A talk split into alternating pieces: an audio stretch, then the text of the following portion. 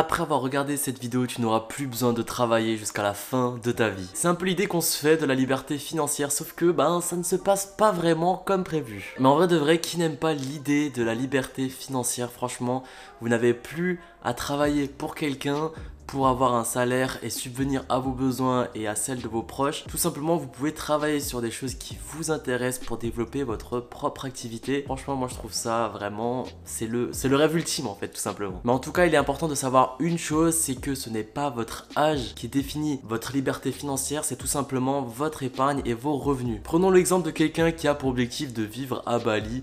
Donc le prix de là-bas est ultra ultra faible. On va dire que pour aller 500 euros, vous êtes vraiment très très bien. 500 euros ici en France, c'est quoi? Bah, vous avez juste à trouver un client freelance. 500 euros, ça se trouve vraiment très facilement. Bah voilà, à partir de là, vous pouvez déjà dire que vous êtes libre financièrement. Donc vraiment, tout dépend de l'objectif de chacun. Mais du coup, par exemple, si vous souhaitez bah, rester à Paris et quand même être libre financièrement, 500 euros, ça va clairement pas vous suffire. Je ne suis pas encore présenté, mais je m'appelle Cédric Meyer. Sur cette chaîne, on traite de l'investissement, de la crypto et des revenus passifs. Si c'est des choses qui peuvent t'intéresser, je t'invite directement à liker, à t'abonner avec la petite clochette, ça me soutiendrait énormément pour mon travail.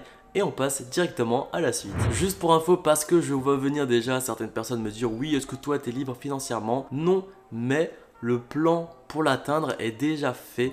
Là, je suis en train de construire, on va passer directement du coup au premier point, de construire ma source de revenus principale et secondaire. Personnellement, je n'ai pas cette mentalité de tout quitter pour se lancer directement dans l'entrepreneuriat, créer son entreprise, galérer, etc moi je préfère la jouer plutôt cool, même si ça me ralentit globalement euh, vers la liberté financière. Personnellement, je préfère acquérir énormément d'expérience et de contacts dans mes premières entreprises pour pouvoir me développer beaucoup plus rapidement par la suite. Après, ce n'est que mon point de vue, mais je pense que avoir une petite carrière au début est vraiment un grand boost par la suite. Du coup, focalisez-vous vraiment dans un premier temps sur votre carrière et en même temps, si vous pouvez dégager du temps à côté sur votre deuxième source de revenus. J'avais déjà fait une vidéo dédiée à cela, donc je vais vous la mettre juste en haut à droite. C'est 11 idées de business que vous pouvez créer à côté de votre source de revenus principale. Pourquoi il est vraiment important d'avoir une deuxième source de revenus Tout simplement, dans un premier temps, c'est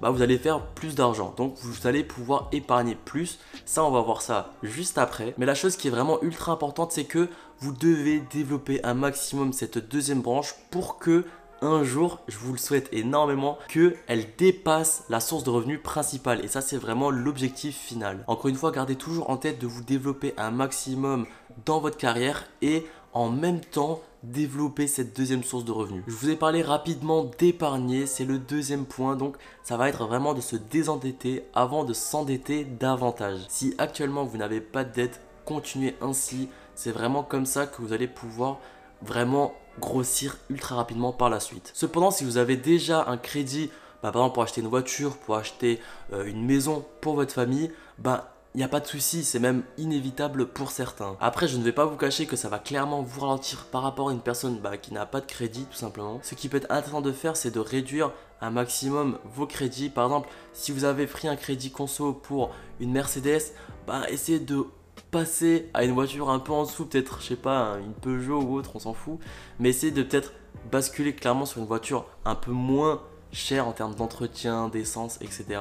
pour que vous puissiez rembourser beaucoup plus rapidement votre crédit. Dans cette catégorie, je vous ai listé trois points pour vraiment euh, essayer de rembourser le plus rapidement possible vos crédits. Le premier point est franchement pas des moindres, c'est d'éviter les paiements en plusieurs fois. Tout ce qui est paiement en 2, 5, 10 fois. Vraiment, si ce n'est pas une urgence, évitez vraiment, évitez. Même si on vous dit qu'il n'y a pas de frais, etc., il y a souvent des frais cachés si vous ne pouvez pas vous payer bah, le dernier iPhone en one shot, ne l'achetez pas. Prenez une version inférieure, je sais pas, prenez le, 10 ou le 11 qui fait déjà largement le taf. Ce qui nous mène naturellement au deuxième point, c'est vivre selon ses moyens. Si par exemple vous gagnez 1400 euros, est-ce que vous voulez vraiment dépenser 1400 euros pour le dernier iPhone? Franchement, je trouve ça un peu, un peu bête, je vous le cache pas. Surtout si vous n'allez pas en vivre. Par exemple, si, allez, vous souhaitez acheter un bon téléphone pour pouvoir faire des TikTok et ensuite gagner des revenus, etc., etc. Pourquoi pas Mais encore une fois, comme dit avant, éviter les paiements plusieurs fois, etc., etc.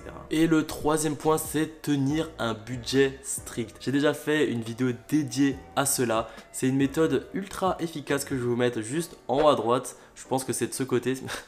Mais du coup, ouais, tenez euh, un budget strict. Vous devez savoir exactement combien va dans le loyer, combien va pour la nourriture, le transport. Et après, vous devez savoir exactement combien est dédié pour l'épargne et pour l'investissement. Je viens de vous parler d'épargne et on bascule directement au troisième point, c'est constituer un fonds d'urgence et son épargne. Avant de penser à l'investissement, qu'est-ce qui est le meilleur pour vous entre la bourse, l'immobilier, la crypto? Vous devez vous constituer un fonds d'urgence. De 1 pour vraiment éviter euh, les crédits conso de dernière minute. Par exemple, vous avez un accident avec votre voiture, ça vous coûte beaucoup plus que prévu.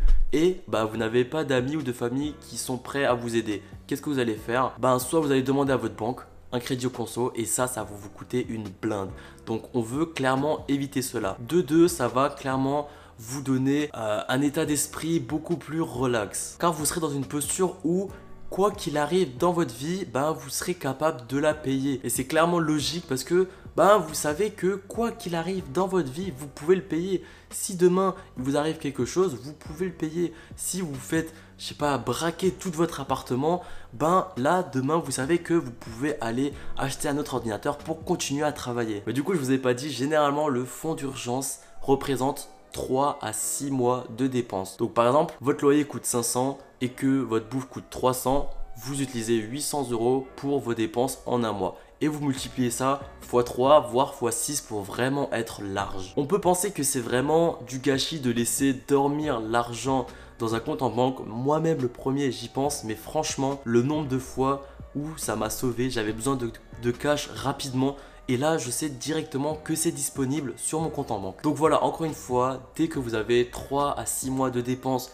sur votre livret A, maintenant vous pouvez commencer à investir. Et on passe au prochain point. Maintenant que vous avez remboursé une partie de vos dettes ou que vous êtes en cours de remboursement et que vous avez un fonds d'urgence de 3 à 6 mois, il est temps d'investir. Dans un premier temps, il est important de connaître tout les leviers d'investissement qu'il existe. Je ne vous dis pas d'apprendre en profondeur chaque investissement, mais vraiment juste de prendre du recul et en fonction de vos objectifs, se diriger vers tel ou tel investissement. Exemple tout bête, si vous visez vraiment du très court terme et que vous voulez vous faire de l'argent rapidement, l'immobilier n'est vraiment pas la bonne solution. Mais au contraire, si vous souhaitez construire un patrimoine sur long terme qui est quelque chose de tangible, bah l'immobilier c'est parfait pour vous. Mais pour savoir ce qui est bon pour vous, vous devez déjà tous les connaître. Il y en a beaucoup, il y a la bourse, avoir une assurance vie, avoir un PEA, l'immobilier, la crypto-monnaie, il y a des fonds d'investissement, les SCPI, il y a vraiment énormément de produits. Regardez vraiment un maximum et d'en choisir un ou deux en fonction de vos objectifs et vraiment ensuite de creuser un maximum. Mais mettez-vous en tête que les recherches que vous faites ne sont pas perdues parce que le plus important est de se diversifier. Donc peut-être qu'aujourd'hui euh, je sais pas, la bourse ne vous intéresse pas, mais faites quand même des recherches dessus pour savoir qu'est-ce qu'elle propose et surtout au niveau fiscalité, comment ça se passe. Personnellement, à mes 18 ans, j'étais partisan de l'immobilier. Je voulais faire que ça, je ne voulais rien faire d'autre. Aujourd'hui, je me rends compte que bah, en fonction de où est placé mon argent, bah, une grande partie est dans la bourse et la crypto-monnaie. Donc vraiment ne vous fermez pas à un seul investissement, essayez de vous diversifier un maximum comme ça vous savez toutes les possibilités que vous pouvez avoir. Et on arrive au dernier point où il faut développer les investissements pour qu'ils dépassent vos revenus. C'est un peu l'objectif ultime, on va dire, des investisseurs, c'est vraiment de se constituer un patrimoine tellement gros que les revenus couvrent vos dépenses mensuelles. Attention, je préfère vous prévenir que ça ne va pas vous prendre quelques mois pour devenir rentier par exemple, ça va plus vous prendre quelques années parce que ben voilà, vous devez optimiser fiscalement euh, tout ce qui est investissement, vous devez optimiser tout ce qui est dans votre business et surtout si vous avez placé votre argent ben, dans les investissements à faible risque, ben il n'y aura pas un gros gros gros bénéfice parce que généralement faible risque égale faible rémunération au risque, haute rémunération. C'est aussi simple que ça. Mais voilà, maintenant vous avez mon point de vue de ce qui est la liberté financière. Donc c'est vraiment bah, de pouvoir vivre de ses investissements et à côté de faire vraiment, vraiment ce qu'on aime par rapport à son business, que ce soit dans la vie, avec sa famille, etc. Vous n'avez plus à vous inquiéter euh, bah, de travailler pour quelqu'un pour pouvoir subvenir à vos besoins. Là maintenant, vous êtes vraiment libre et autonome surtout.